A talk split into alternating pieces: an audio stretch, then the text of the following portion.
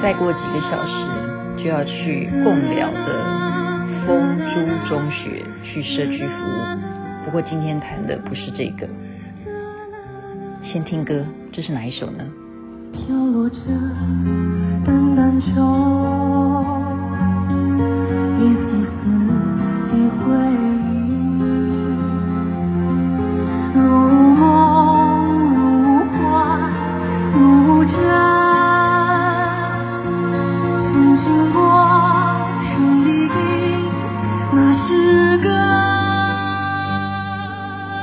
是由周深再重新演唱《欢颜》。今天要跟大家谈的是什么呢？大家记得韩信这一位中国的古人吧？他有一个非常有名的典故，那就是胯下之辱。什么是胯下之辱呢？大家回味一下啊、哦，就是有一个非常凶暴的屠夫在大街上，那时候韩信还是少年轻狂的时候。这个屠夫呢，就看这个韩信啊，就觉得他是一个年轻人嘛，啊，小少年，他就这样挑衅他，就说：“啊，你有本事就来杀我啊！如果你不敢的话呢，那就从我的胯下跨过去，爬过去。”所以当时啊，这个韩信呢，年纪轻轻的啊，照理说以他的才华，以他的功夫呢，他。可以跟他打一架，但是他想了一下，他就闷不吭声的，真的就是从这个屠夫的胯下这样子爬过去。所以当时啊，周围的民众看了就觉得说：哇，他真的是能够忍啊，这个忍功真的是非常的厉害。那么韩信在当时啊。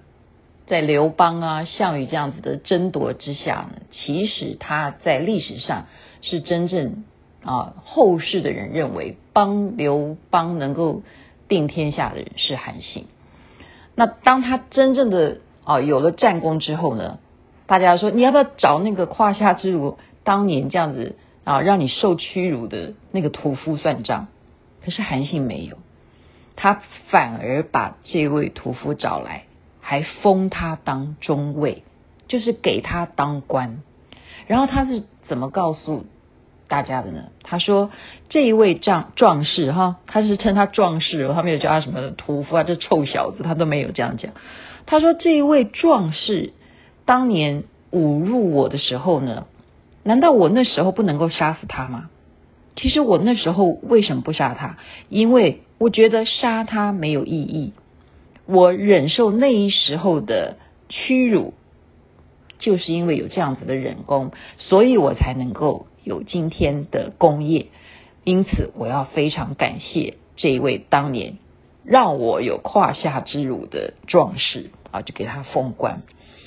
所以，韩信在历史上呢，他是被大家尊崇是兵仙啊，就是懂得用人，而且是非常有信义的人。刘邦呢，就是这样子培养他啊，什么都听他的。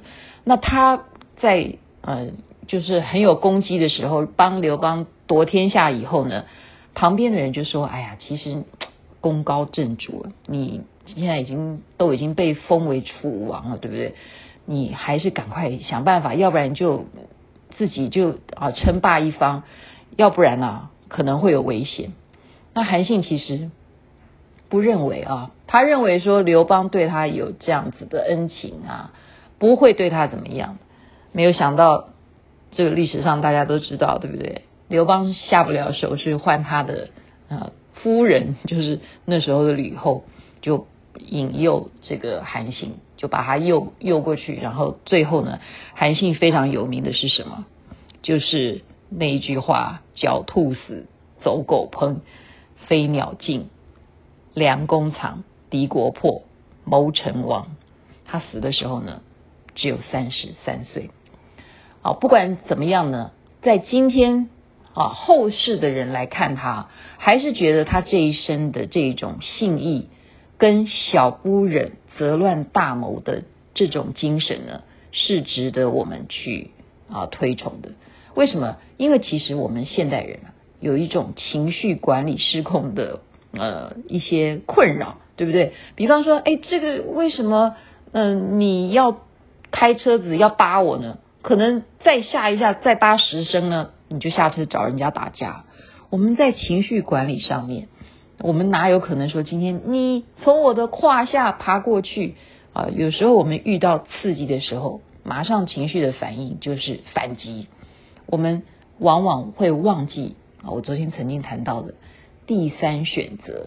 其实，在这刺激跟反应之间，我们忘记了，其实它有个空间，那个空间就是我们是不是有第三种选择的权利。因此，今天就是分享给大家韩信的胯下之辱，我们不妨来参考一下。小不忍则乱大谋，我们是不是常常不能够控制自己的情绪，常常就忍不住呢？好，因为明天还要去 做这个社区服务，就把今天的心得先分享给大家了。祝福大家有美好的一天。身体健康，事业顺利。那么阿弥陀佛，那么观世音菩萨。